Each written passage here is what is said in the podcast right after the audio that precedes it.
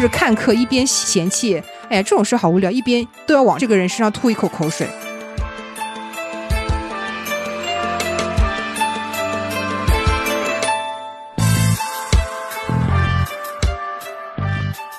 Hello，大家好，这里是完全没想到，我是主播江子，我是 Stella，我是老倪。我们上次录完九五声之后，发现有一些评论会希望我们也讨论一下内娱的九五花嘛？为什么九五花既没有出现像八五花那样的百花齐放，也没有像零零花那样是有口碑啊，也有票房，更别说还有九零花在聚集赛道深耕，各种内卷。就是感觉好像九五花在我们心目中就有一点高不成低不就这样。九五花算是夹缝生存，这个词有点严重了。他们的比如说古偶仙侠剧本，可能还是有一部分又给八五花选。对，那种 top 级的古偶仙侠，可能还是杨紫他们选。嗯，然后呢，电影的话，八五花都没有就是突围上去，九零花也没有。然后电影这一块，大家压力都一样很大。本身女性的演员在我们内娱的花期就比较短，你可能二十多岁没有一一两部比较爆的剧的话，你后期就生存的非常艰难了，可能就只能就做花瓶角色啊，或者是去演一些配角这样。市场的宽容度其实对女性演员来说都是很低的。对对的，我前几天还看到他们说，其实像乔欣好像快一两年没进组了。啊，竞争太大了，而且你看，像之前还蛮火的一些女演员嘛，呃，王珞丹啊之类的，就基本没怎么拍戏了。嗯，而且我觉得市场上能看到的剧的女性角色本来特性就非常类似嘛，特别是在电视剧的这个赛道上面，像甜妹啊、小白花，或者是稍稍微有一点飒姐这一类的角色，其实就这几类。而且这些比较少的种类中，你又有更年轻、更多数量的女演员进入市场。那自然就面临了周多森少的一个情形，对，而且我们还发现一个比较奇特的情况，就是现在有一些九五花，可能就像我们之前聊九五生意徐凯一样，他现在状态就是被挑选去一些主要是现代剧去当一些花瓶角色，特别是之前我们看李一桐的时候，按照现在最流行的话讲，就是做二番女主嘛。但是可能李一桐这个已经算就是九五花里面的好命吗？对，好命一点了。九零花吧。对对对，李一桐是九零花了。今年其实李一桐涨了快九个代言，呃，然后是因为狂飙爆了嘛，嗯，但是其实那两个男主张颂文和张译都不怎么接广告的，就是只能去去找李一桐吗？呃，就是李一桐和高叶的代言数量涨了非常多。毕竟《狂飙》还是今年第一爆剧红利的，也就是说，只要有一部爆剧，你就算当二番女主，你也是能吃到红利的。这也是一另外一条赛道的选择。好的，接下来的九五花梯队依依旧是江子优选哈，反正大家都胡作一团，那我就胡作非为。有任何的意见啊，就还是在评论区留言。T 一我选择的其实不是说他们是 top 级，而是说他们是比较有市场号召力，或者是他身上有两部以上的爆剧的，我就把它放到 T 一这边了。对，然后第一位就是咱们的小作精虞书欣，然后我觉得虞书欣她的特殊性跟我们一直所关注的 idol 这个市场也有关系，因为她是等于是吃到最后一波，算最后一波吗？选秀的女女 idol 的红利的一个一个人了。那个刘雨欣也是挺猛的，就是有好多大牌代言。对她有代言，但她还是主攻 idol 这条赛道嘛。但是虞书欣她是等于是直接就晋升到了演员这边。啊，我觉得她应该就本来就是对对对对，对他本来就演员。对 idol，我感觉他就是自己想去玩一下。他当年参加《青春有你》第二季的时候，同年《下一站幸福》就热播了嘛。然后他等于是乘着那个蔡敏敏的这个角色的一些。光环，然后去参加了《青春有你》，而且他在《青春有你》里面出圈，感觉也是跟蔡敏敏的这个角色关联度蛮高的。就大家就是一下把它定位在小作精这边。参加那个剧的时候，很多就是路人都会说啊，你是那个蔡明敏。啊，对的。我觉得，呃，那个时候就能看到虞书欣其实共情能力特别强，因为她有一次拿第一写了个小作文。呃，就是说，虽然我不是最优秀的，但是大家一起努力啊，或者说，呃，我们女生就要对自己好一点之类的，我还挺。对，而且当时有说她去选秀是为了追星，你们记得吗？是说为了追 BLACKPINK 还是谁？Lisa。她开始去，我记得他那种出圈的表情包，他开始都是被骂的，然后就被骂着骂着，大家又觉得哦，他还挺可爱的。对的，对的，就开始叫她小作精。是的，是的。其实我一直觉得虞书欣是。挺爱写小作文的。你们记得之前今年吧，今年四月份的时候，不是他写了一篇小作文，他站在自己的角度跟粉丝共情，说如果说你们对我的周围的人造成伤害的话，我也会很难受。如果你们希望我开心的话，大家都 peace 一点。这种所谓的真性情，确实在内娱是比较少见的。而且你能从他小作文感觉到他条理清晰，哎，逻辑很清晰。对，就是反正你知道他在表达什么。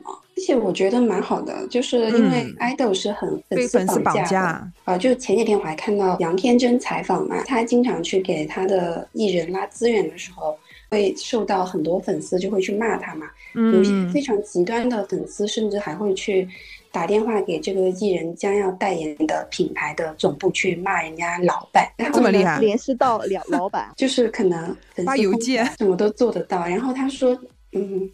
他很难受，但是呢，就没办法解决，因为粉丝接收到的信息其实是有信息差的，但是他们也没办法把所有的东西给粉丝讲，所以大家看问题的反正得到的信息是不一样的。很多粉丝可能也是抱着老母亲那种心态吧，把自己看得太重要了，真的。其实我觉得最关心爱豆的肯定是爱豆自己嘛。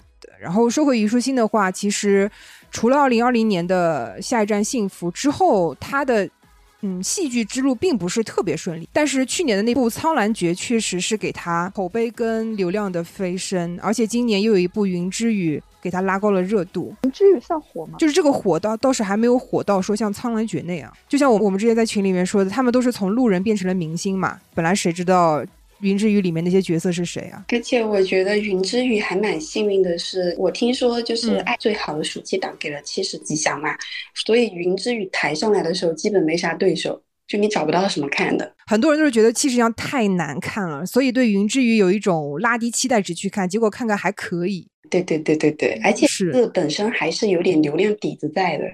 就是我得去骂骂他，就是你不讨论云之羽，你还能讨论什么的那种感觉。但是好像从数据上来说，他的爱奇艺热度是没有破万的，所以其实还不算特别爆。但是讨讨论声量很大。这次云之羽比较好的一点是，他整个配角团的讨论声量都挺大的，不是说只红了主角那两位，因为《苍兰诀》跟《云之羽》两部虞书欣都是一番女主角嘛。所以肯定就是属于现在在九五花里面的 top 级了，而且苍兰诀比较有优势的一点吧，是它的制作规格其实不是 S 加嘛，对吧？但是它达到了一个 S 加该有的声量跟口碑，所以虞书欣在这一块肯定是得到了剧方的一些肯定，然后他以后的选选角或者是选剧本的一个量级。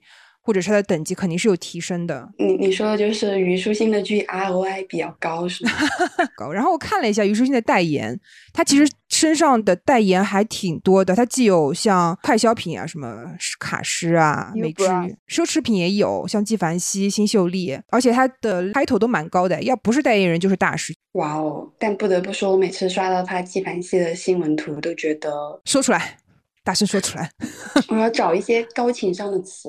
就是可以改进的空间还挺多。OK，确实。然后我看了一些他未上映的剧的话，不是特别有什么可讨论的，没有看到什么觉得有有点期待的剧吗？知道他天天在那个横店打工，但不知道打什么工。哦，还有一个虞书欣比较特殊的点，他是很会为剧做宣传的。那个金靖不是之前采访的时候说，《云之羽》上线的时候。虞书欣就像宣传大宣传总监一样，一直给他发消息。哎呀，你这个点很好，什么这个热搜你看到了吗？我给你拍一张这个照片，你可以发微博。就是你会觉得他很关注他的每一部作品。而且我我记得他好像当时还没火的时候，他就是那个小号嘛，什么嗯鱼头心经那个。然后他好像就是，比如说一些剧的时候，他自己给自己出那个穿搭穿搭的那种啊，对的，有的，就是小森林那个时候吧。呃，对，小森林他是带自己的衣服去，就带了非常多套去。然后他没火的时候，他自己给自己写那种穿搭博文，就是虞书欣同款是什么什么。明年小丁和虞书欣也有一部剧叫《永夜星河》，就是《黑莲花攻略手册》那部剧。这部剧我还是有一点点期待的。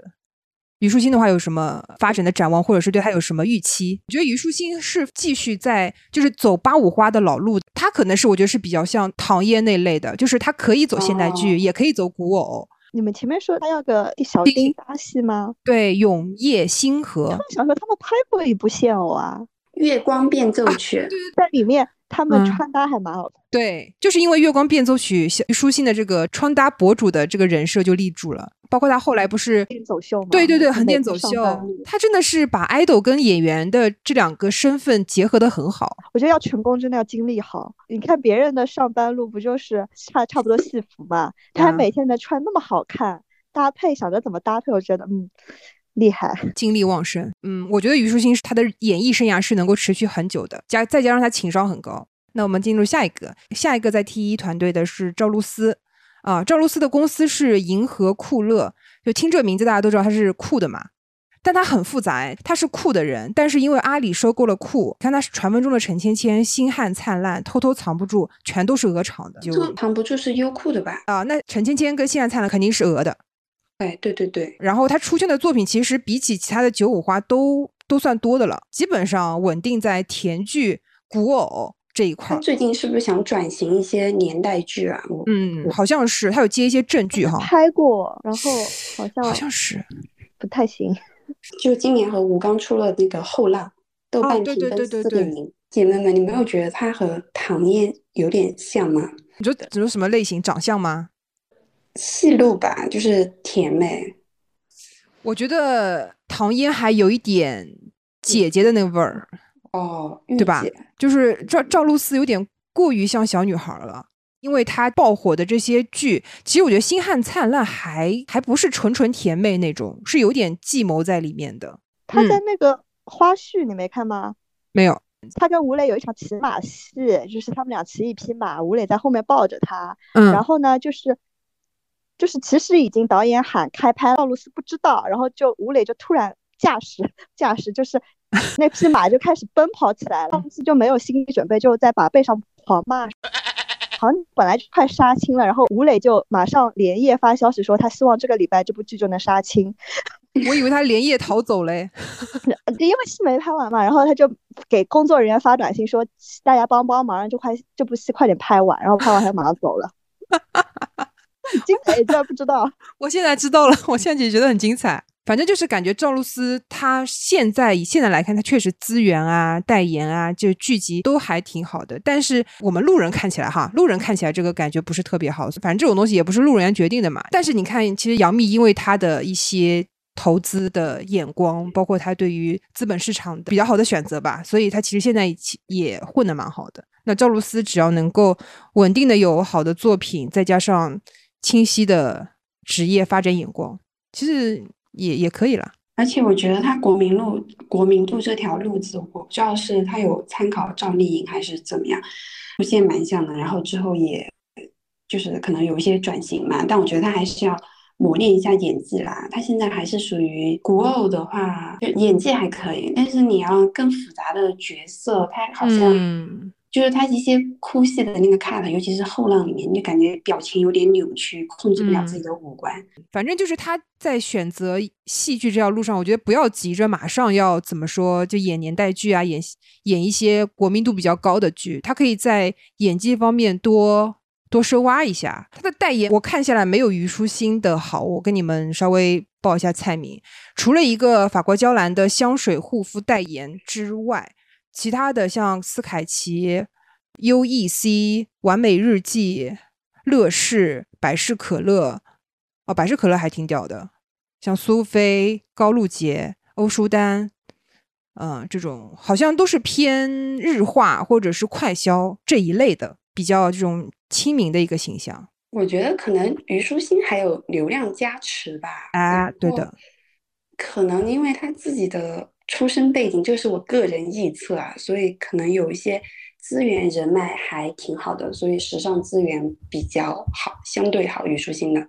对，而且我看那个赵露思的小红书，她分享的也是比较偏平民女孩，或者是比较学生党这一类的，就是可能她的人物的她喜欢的这个东西的风格也是这样的，所以就跟这些快消品牌比较贴。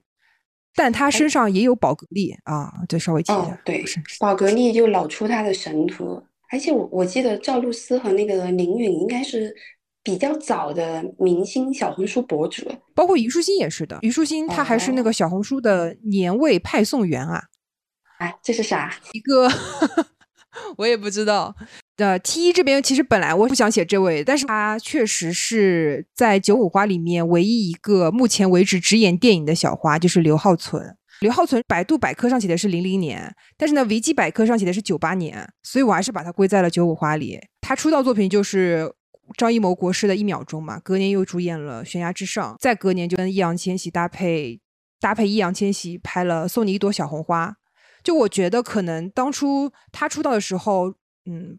包括他的公司和张艺谋可能是想把他培养成下一个周冬雨，我觉得哈，我觉得，但是呢，可能一方面是他自己演技并没有达到像周冬雨这样的 level，还有一方面就是他父母的这个负面事件也对他造成了一定的影响。就目前看下来，我觉得他没有特别能成为九五花 top 的这个潜质。他可能资源太好了，大家就觉得你你你是资源咖，但你不能明面上做给我看，就感觉他好像不需要粉丝这个东西吧。而且他很多黑点的，除了他爸妈，还有他很多采访，不是经常就是鬼畜去素材嘛？怎么不算呢？就上次因为我们点评了国师，所以觉得我们不太了解国师，呃，不应该这么大放厥词。对，这个也是给国师道歉，因为我身边很多做创意的朋友都会推荐我去看他那个北京冬奥会的那个纪录片，说就是也非常的辛苦，然后就但他人非常 nice。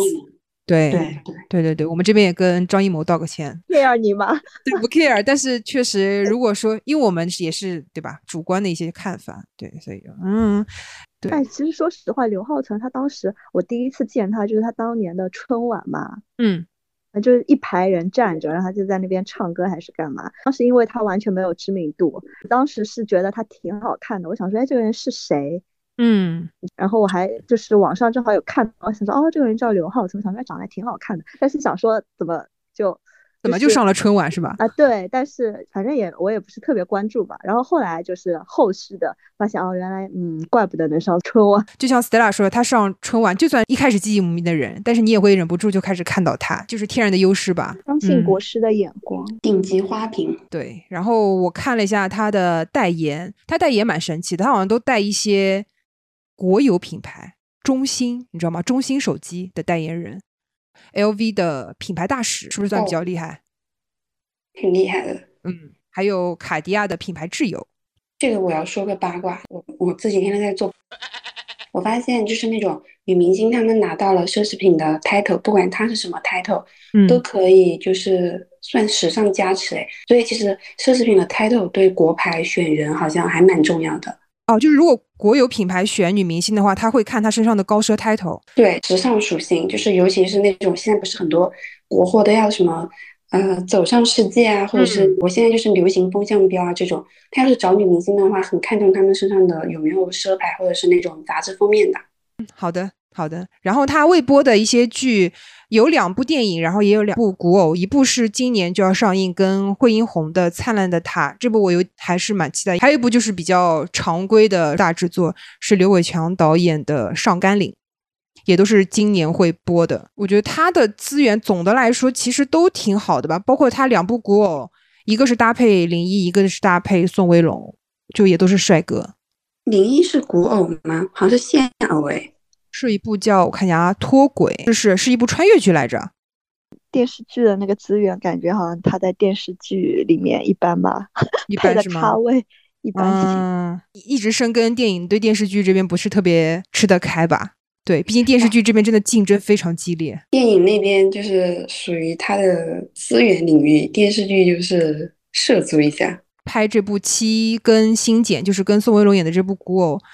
哎，复评也很多，下面都是说原著好惨，被这两个人拍，是因为那部是尾鱼的小说改编。我很喜欢景甜和张彬彬那个司藤，也是尾鱼的，书粉都会骂。像我一个朋友，就这里可以剪掉，他就 他就因为很严格，就是他因为陈毅演了《莲花楼》，他就因为《莲花楼》是他他好像非常喜欢那个男主，就小说，然后他就陈毅演了之后，他就很崩溃。他就说他以后搜这个男主只能搜到陈毅了哦，哇，书粉真的这有什么好剪的？我觉得这个说的很很那个，就是你本陈毅粉爆啊，这三位赵露思、虞书欣跟刘浩存是我觉得目前九五花里面属于 T 一团队的一个三位三位选手。但是我也标题我也写了，对于九五花是一个非常不稳定的一群人，他们有可能今天还火火的，明天就糊糊的，太不稳定，以至于我选这个也是挺困难的。说完 T，我们先来快速过一下 T 二这一块。T 二这块我我分类的一个。条件就它是有热度的，但是呢，它的作品没有说特别爆，或者说它的替代性非常强。首先就是豆瓣四美之一的田曦薇，你们会知道豆瓣四美吗？我不知道，但是我很震惊，你能把它排到这儿。它应该在哪里啊？T 一吗？下面一点吧？嗯，最近社交平台声量蛮高的，什么黑化的田曦薇啊，甜妹田曦薇啊。嗯，之类的。先说一下豆瓣四美哈，第一位是宋祖儿，第二位是田曦薇，然后是周也和王楚然。哦，挺美的，我我是认同的。然后田曦薇是九七年十月份出生的，其实年纪也不算是特别小啊，好神奇啊！就是我，因为我一直都觉得九九五九六年还是小朋友，但其实现在好像九九年都已经算是有一定的资历了。我知道他今年有热度是那个《青青日常》，《青青日常》去年的，跟白敬亭那部了。那就是去年《青青日常》的热度还可以。对的，《青青日常》是爆起来。的一个点哎，包括像那些 B 站的 UP 主用他的剧里面的形象去剪一些视频，对对对对对对，是的。然后其他的好像都一般般，特别是他的一些现代剧，我觉得是特别没水花的哦。我知道田曦薇还有个问题，她古装扮相都一模一样，就是那个像春丽那个造型是吧？对，就是两个揪揪，然后或者是那个刘海，对吧？嗯，就整体造型都非常相像，跟那个鞠婧祎一样。是好像我记得之前看他说有有哪部戏把他刘海弄起来，然后一下子就感觉 变了一个人。田曦薇未来待播剧有跟那个黄鹤棣的大凤打更人，然后后面还有像田根纪和半熟男女。田根纪是和曾舜晞演的啊，就是一个种田文改编的，好像。我觉得田曦薇这个长相是赵薇那一挂的。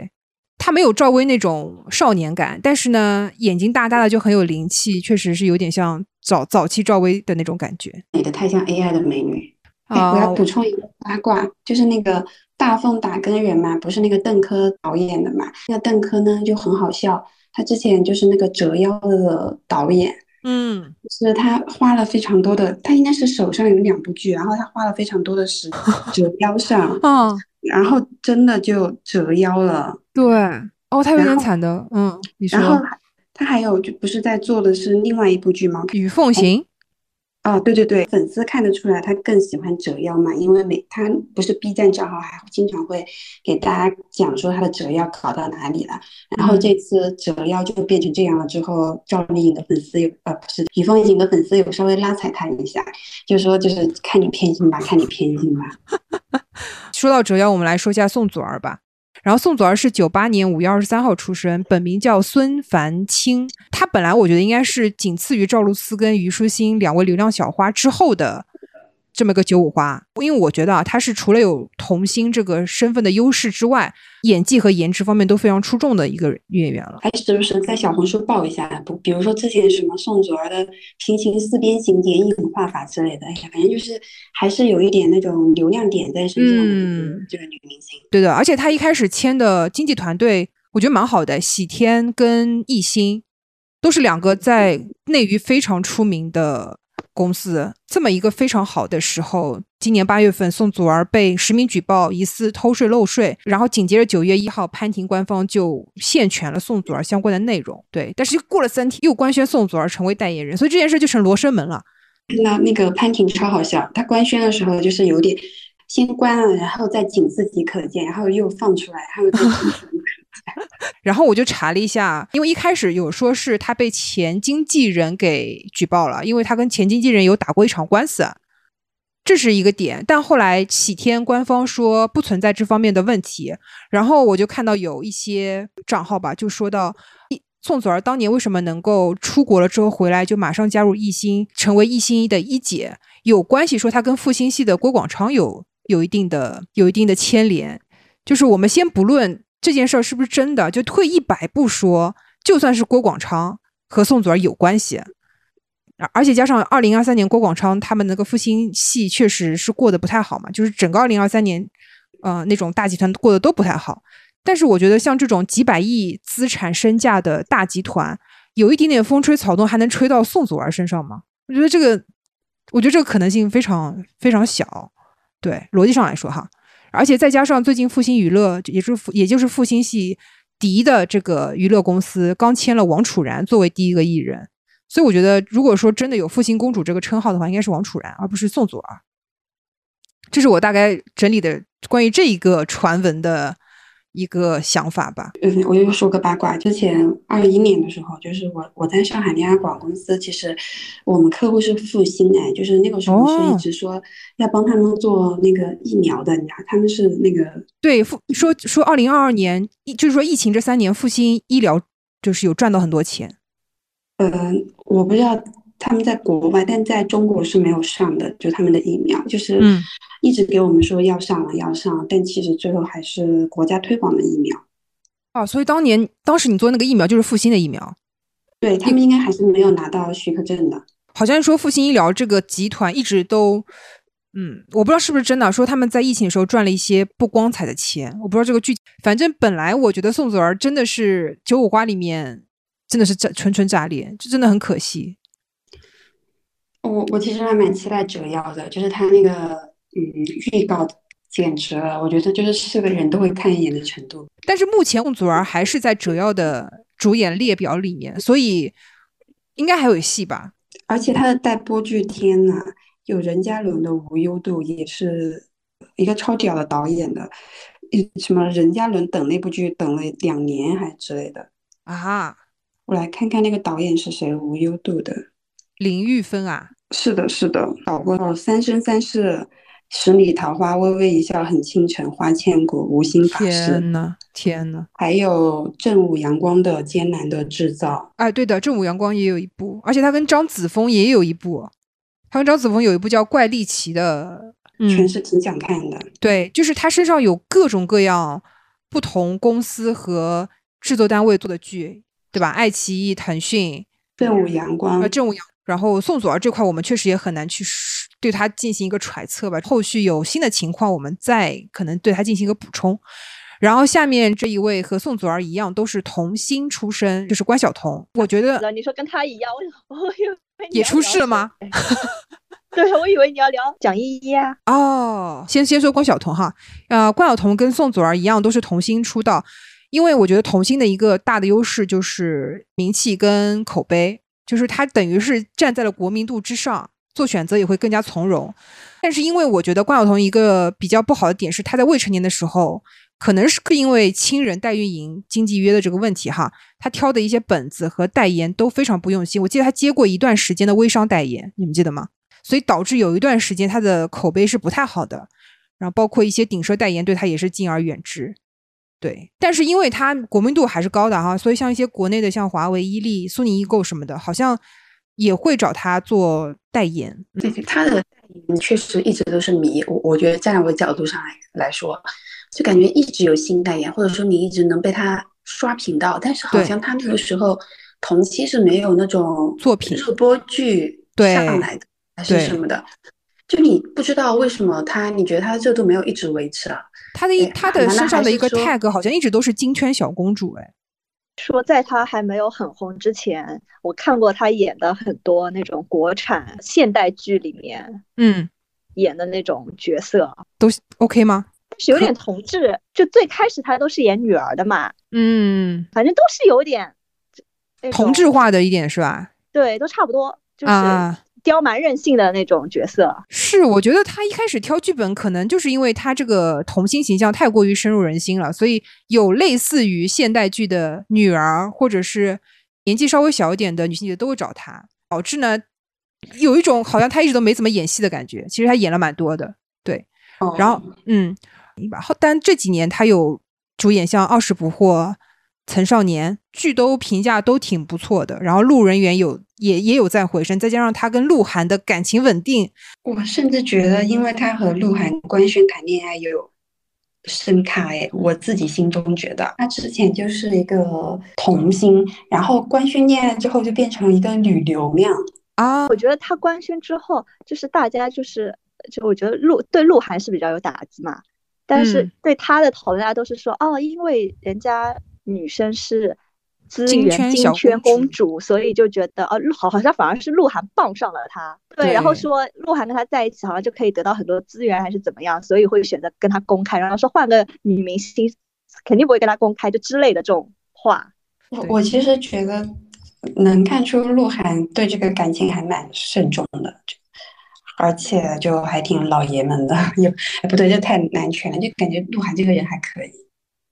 那我不得不说，我我觉得鹿晗就非常鸡贼，因为他明明知道官宣这件事情肯定会对女生造成一个非常毁灭性的打击，因为他是在最红的时候官宣的。其实我觉得对他自己更是巨大的打击啊！过多的曝光在面前，所以他通过恋爱这件事情，让所有的骂声都被女生就就把女生推到前面，自己就隐身。不不是啊，他就他直接退休，我觉得他就是那个时候好像是对他们恋情已经有非常多的揣测了，嗯，然后也有一些帖子出来了，但是没有一个官方的成绩，然后他粉丝也不认的。我觉得他粉丝其实是，其实对粉丝来说，他官不官宣都是在狂骂关晓彤的，因为可能没官宣之前，粉丝就已经有这个风吹草动了，就是关晓彤在在官宣前和官宣后收到的骂声应该是不会少的。隐形的嫂子嘛，啊，而且他可能不关心人家会骂女生倒贴什么之类的吧？就他官宣的就证明这咱俩是正常认真恋爱的，你们别再说了。对，而且嗯，给了女方非常多的尊重嘛，就是这是我认可的女朋友。嗯，你这话很很难全哦。什么叫这是我认可的女朋友？啊，不是，就是对比很多流量来说嘛，就谈恋爱官宣更像要他们大命一样。毕竟鹿晗当年真的。太火了！虽然我不是他粉丝，他不是什么还进了吉尼斯纪录嘛，就夸张。他现在已经很多年过去了，都还能开那种全国巡回演唱会。哦，对的，对的。而且以前所有的三 C 数码，还有快销，所有的代言全是鹿晗，就那个静安寺一圈广告牌全是鹿晗的。现在就，嗯，关晓彤，我觉得她现在的问题可能就是在于，她也是。不得不去挤古偶这条赛道的一个状态，因为她作为一个比较有流量的女明星来说，古偶肯定也会积极的跟她接洽嘛。但是因为她的长相又不像赵露思跟虞书欣那样的甜妹，或者是这种很现代的长相，她的长相还是比较有姐姐味儿的那个、那个、那个、那个长相，所以扮相扮起来确实不是最甜最鲜的那一个。古偶这一块一直是挺被人所所质疑的。对，但未来我觉得，像如果我对他未来有展望，就是我觉得他等到年纪再大一点，再有沉淀一点，可以去演一些正剧啊、时代剧这种，我觉得他是可以走这块的。哎，我觉得你说的还蛮对的。所以其实他相对于他的这些竞争对手来说，赛道还蛮宽的，因为年纪再大一点，走姐姐、走御姐，然后走性感都可以。虽然虽然说你叉叉这个东西确实 很洗脑，但是在路人缘。和国民度这一块儿，他算是某种程度上一骑绝尘。对我，我我对关晓彤要说的就是，我觉得她可以放开一点，就是我觉得他还蛮开的。就是之前她的时尚造型不是老被吐槽有点土嘛，是因为她老穿一些不适合她的公主裙啊、蓬蓬袖啊。其实她就是那种要御姐一点、要飒一点、要那种大女主一点的。就我觉得她可以更坚定一点。关晓彤的待播剧，我觉得也是她的舒适范围吧。什么建国大业牛啊！然后跟王景春有一部《再见爸爸》，应该是电影吧？王景春应该是演电影吧？好的，关晓彤就说到这。下面一位是豆瓣四美之一的周也，咱们野子。然后周也是九八年五月二十号出生于重庆，然后他的老板是李冰冰的合颂传媒，他算是一出道就是红了吧？毕竟是一九年那个《少年的你》一上映。他好像就拿了一个最佳新人奖，还蛮厉害的。周也还有一个 tag 就是九五花颜霸嘛，对对对，他这个 tag 也是能够给他捞到不少的商务资源。对，嗯，我觉得周也就感觉他好像是靠灵气吃饭的，就有时候演技很灵啊，像那个少年的你，未来对对，但是少年的你，我有看到有人嗯觉得他演的不好，说他的坏一看就是演出来的。就是我有看到这样的评价哦，就我要说了，张颂文有点评过他演，说他演的非常好，处理的非常好。他说就是那个周也比较火的那场戏嘛，就是好像他站在台阶上面是吧？哦，警察那个哦，就警察来问他说是不是他推人的，然后他就否认啊什么的，然后最后他他露他对那个呃女女主吧，好像露出的是一个轻蔑的笑。他说他是用那个笑去演自己就是个彻头彻底彻尾的坏人。他说就是这种不会写到剧本里面的，就是这种是要靠演员，就是演员发挥的，就剧本不会说让你你现在这个情绪你要处理成笑或者是哭或者怎么样。哦，他这么厉害的吗？对，有就是张颂文大概是这个意思。嗯，对对，所以张颂文觉得他演的很高级。但他后面的剧为什么都这么烂啊？啊，陈情令啊，不是陈情令，和宫剧那部还可以吧？山河令，对对对，山河令。嗯，那我现在好像演戏都不不不是那种一定要演女一的一个状态，好像女二、女三也可以。我觉得这一点还还还还挺好的，就是心态上还挺好的。然后后面他有一些待播剧，看起来也还行吧。有一部跟吴磊弟弟的。《镇魂街》，我跟彭昱畅有一部《云边有个小卖部》，对，就是也是古偶跟现代剧两条腿一起走路的一个演员。我老看到《云边有个小卖部》的营销，好像大家都很期待，就是那个彭昱畅和周也，嗯，就就类似有点在那个很像向往的生活的地方拍什么，我是谁谁谁，我在这个这里等你啊什么的。嗯，这也是彭昱畅的舒适圈了吧？就是演一个比较乡土的男孩子，对，小清新电影。野子是一方面是他自己有一个非常优秀的外貌，还有再加上公司为他选择的道路也是稳扎稳打型的吧，是未来最有可能飞升的小花之一了。因为他老板李冰冰当年也是从配角，然后被骂，然后后面开始像风声啊什么的演电影的时候开始一下子就起来了。我觉得他。不是在于那种一定要在二十多岁的时候就火得一塌糊涂的那种人。对，而且我们野的脸还能打很多年。对对对，呃，对周野的话，不是经常拿他跟那个张婧仪比吗？说他们俩长得很像啊，我不理解，像像在哪？是会有点像，但是我觉得还蛮好认的。啊，对的，对，一个一个圆脸，一个尖脸。周也会。尖一点，精致一点，感觉嗯张婧仪更大大气一点。我就感觉好像张婧仪经常，现在她好像经常都是女一。嗯，对，资源蛮好的。对，其实看他的他们俩的待播剧来说的话，周也的的资源会更多一点点，好像张婧仪会更精一点，就是可能他一一年就一部或者两部这样。这两年哈，二四年还是有蛮多的。然后周也可能不演女主嘛，会一年有好几部他的戏在上演，所以，呃，曝光度来说，周也比张婧仪更高一点，对吧？我当时观察那个周也和张婧仪的脸嘛，我觉得周也是更就是更尖嘛，就是她整个五官都比较锋利的，然后张婧仪会比较钝一点啊，有点。就是其实我觉得网友有说一个说的很形象，说那我们接下来就要说张婧仪哈，张婧仪是九九年七月十号出生的，然后也算是个年纪非常小的小花了。嗯，他毕业于北京电影学院，也是科班出身的。二零一八年的时候，张婧仪就和陈坤和周迅共同创办的公司东升未来影视公司进行了签约。所以，其实张婧仪的。无论是我们之前说长相和她的演艺生涯和她的背景，都跟周也有点类似。张婧仪有一点，就是她需要很强烈的一个氛围去衬托出她的美。比如说她之前出圈的就是跟陈飞宇啊，陈飞宇也有，就那打火机嘛。陈昱畅，风犬少年啊，对对对对，很火。他跟。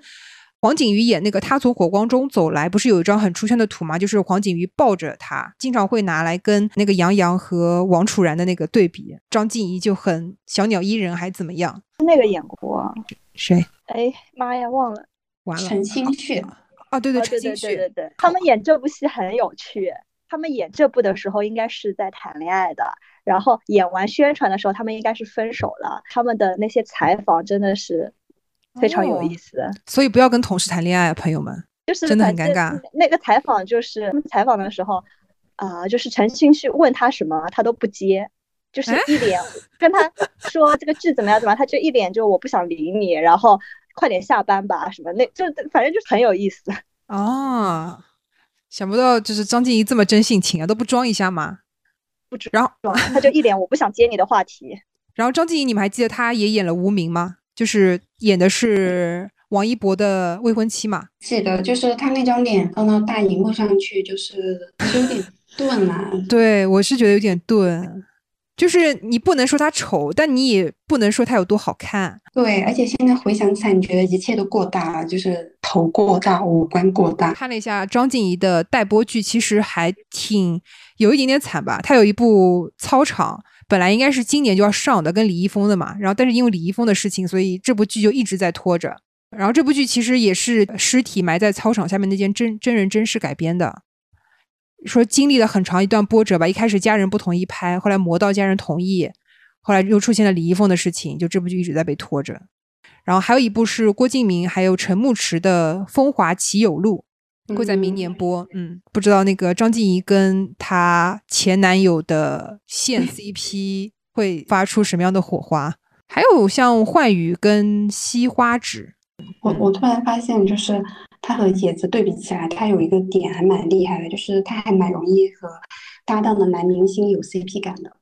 哎，这么一说，是哈，野子好像很少会跟男演员有 CP 感，就他有种野子有种我独美，别来沾边。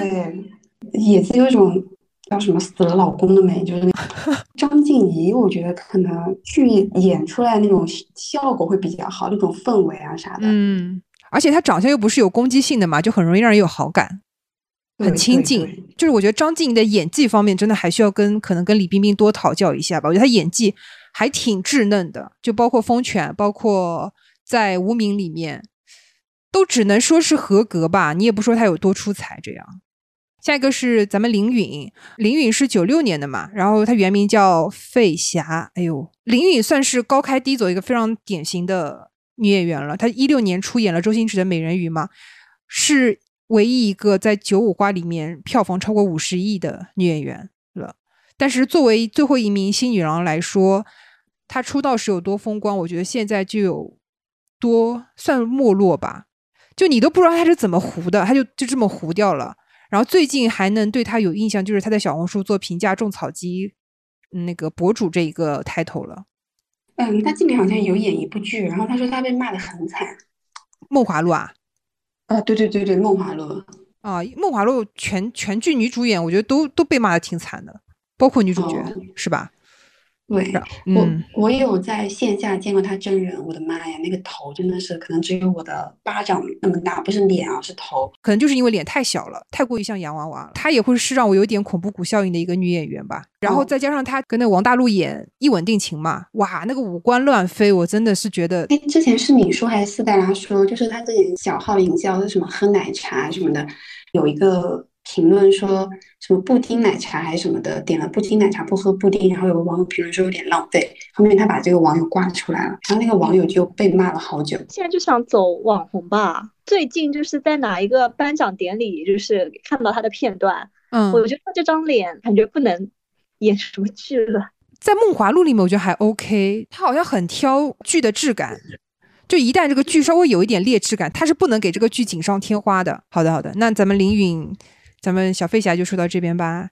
下一位是任敏，然后他是一九九九年出生于湖南，毕业于中央戏剧学院。二零一八年的时候参演了电影《悲伤逆流成河》，饰演女主角。就是他现在出现的形象跟他这部剧的形象差太多了，就我无法跟现在演玉骨遥任敏和当初《悲伤逆流成河》的任敏就是结合在一起。可能是造型吧。就我记得后来任敏又亲自对他找人改装是吧？对啊，然后就是想证明其实不是他的问题。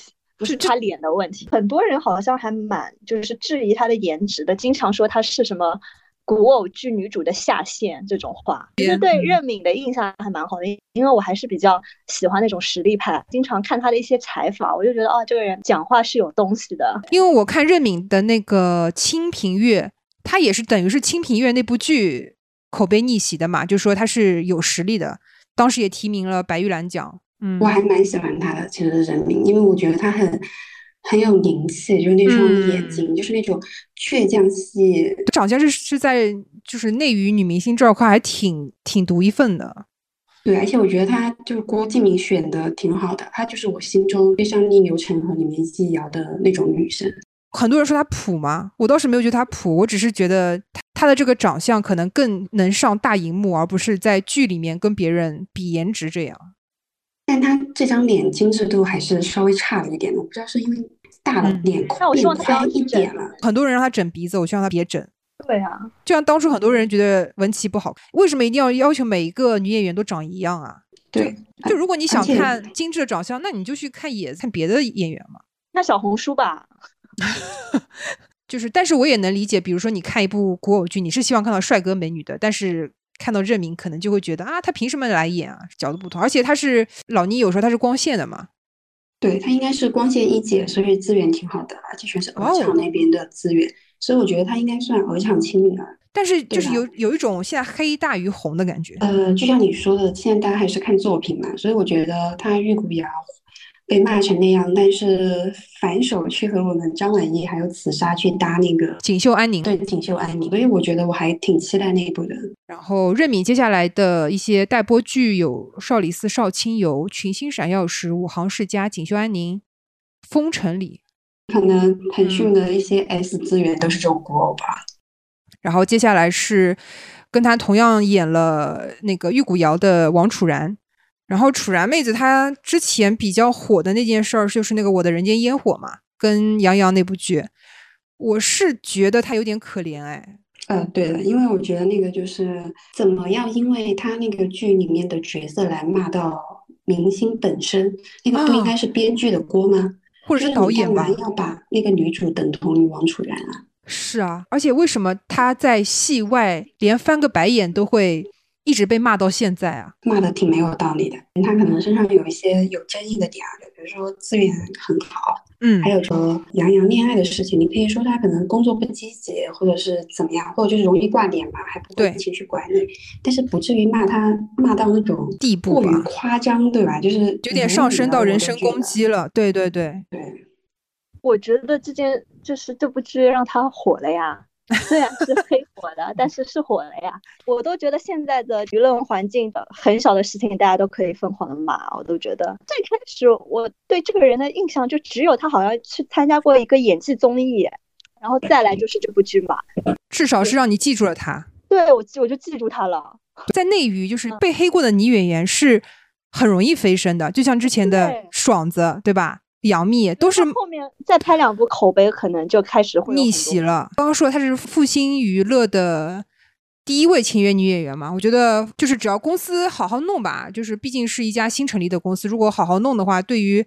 王楚然未来我觉得还是挺看好的，她长得真的蛮漂亮的。对这种长相，在古偶和现代剧都是吃得开的。而且她的长相还算蛮清一的，我觉得算是他们这个卷生卷死的九五花赛道里面还比较独特的长。她那张脸就没有什么整容痕迹啊，就看起来挺天然的。就是年纪又很小，演一些都市丽人啊，就戏路很宽，然后未来的戏路又很长。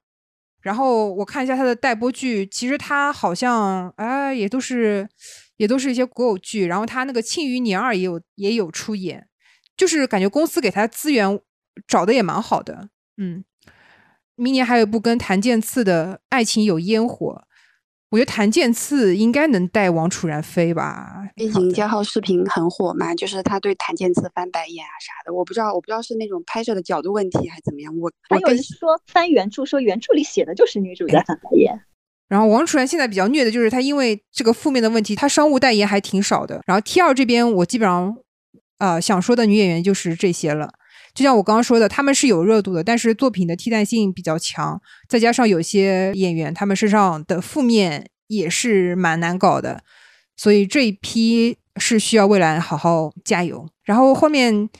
T 三的话，这块儿第一位，其实我觉得这位是我觉得最可惜，就是张雪迎，因为我太喜欢狗十三了，他很难有非常客观的一个评价。我是觉得他非常倒霉吧，就是他跟王楚然还不一样，就王楚然那些负面吧，就是真的是无稽之谈，但张雪迎这些东西吧，又是就包括我现在看到，呃，张雪迎这些内容，下面还有人在评论胡辣汤，就很多人都忘记胡辣汤事件的男主角是谁了。但是就看到张雪迎，好像就是她要一直被定。的。谁？秦俊杰。对，就是他。反正就觉得出了建设之后，男生都会隐身，都变成女生被骂，好像女生就活该一直被定在这个耻辱柱上。女生在这种口水仗里面，就是看客一边嫌弃，哎呀，这种事好无聊，一边都要往这个人身上吐一口口水。哎，气死我了。然后，嗯，然后张雪迎除了自从那个负面事件之后，我记得有一年是整整一年都没有作品的。哎，这个因为我本人也非常喜欢《狗十三》，我真的觉得看完《狗十三》会有。会对张雪迎有非常大的滤镜，因为那个从演技到那部电影的题材太好了，太东亚了。对，一部电影讲透咱们东亚家庭。然后，但我又觉得，反正张张雪迎就是非常可惜吧，因为《狗十三》好像是她的处女作，就是起点太高了。然后之后我感觉她好像也没有接到什么比较好的。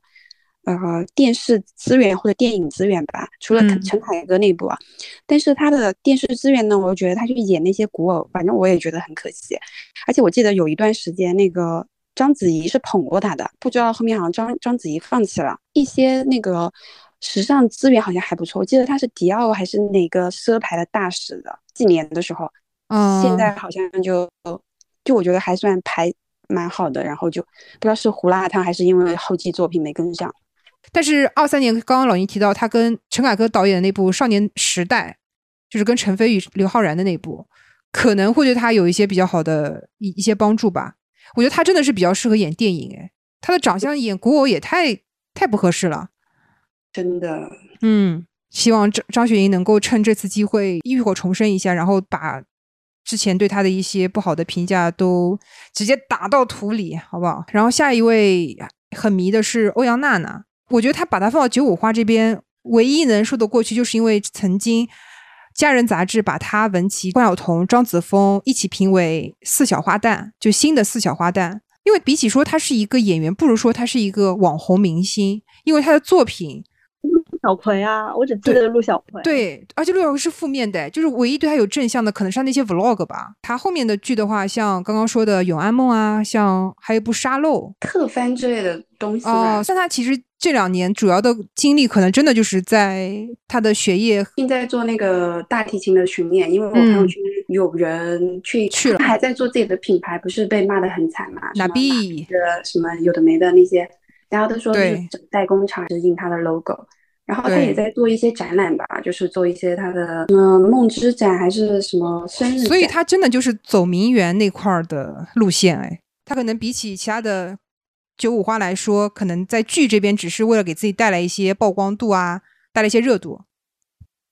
对，而且我觉得是不是陆小葵对他来说有点 PTSD 了，就是在重新。好的，那其实对于欧阳娜娜来说，未来可能更多的真的就是。走好自我品牌塑造的这一块儿，然后在剧集这块儿有资源就接，没资源他也是可以不接的。对，哦，我再补充一下，欧阳娜娜还有一点算是招黑的一点，爱爱和流量小生或者说偶像小生炒绯闻了。你看陈飞宇、刘昊然、范丞丞，就是你一路搞下来就还挺拉仇恨吧？我都觉用这个话，就是很容易拉女粉仇仇恨，包括在那个什么。潮流那个综艺里面，嗯，对，我还记得杨天真当时给他就是设立的人设不是什么谁不想哪个女生不想成为欧阳娜娜啊？对，是有，一开始是正面的啦，就是大家都觉得她很好，后来就变成就是变成一个黑称了。好的，那我们哦，基本上所有的九五花，我们有印象的或者的九五花就讨论到这里了，然后基本上就说到这边了。出还有什么补充吗？没有啦。好的，好的，嗯嗯，好的。其实大家都知道内娱对于女演员的残酷程度嘛，可能就是一个白眼一碗胡辣汤，都能让一个看起来前路光明的明星陨落。所以对于演员来说，你在花期想一展芳姿当然没有错，但更需要的可能就是沉淀下来，好好的提升自己的演技。毕竟像那些大器晚成的女演员也不是没有嘛。就我们现在看到这些大红小花，也不是站得那么稳。所以市场对于同质化严重的九五花是很严格的，希望他们能够保持好初心，然后给我们带来更多好的作品。那我们今天的播客就录到这里了。如果大家对于我们说的内容有任何的建议或意见，可以在评论区留言，也欢迎大家在苹果播客给我们五星好评，多多点赞。然后今天我们就说到这里了，我是江子，我是 Stella，我是老倪，拜拜，拜拜。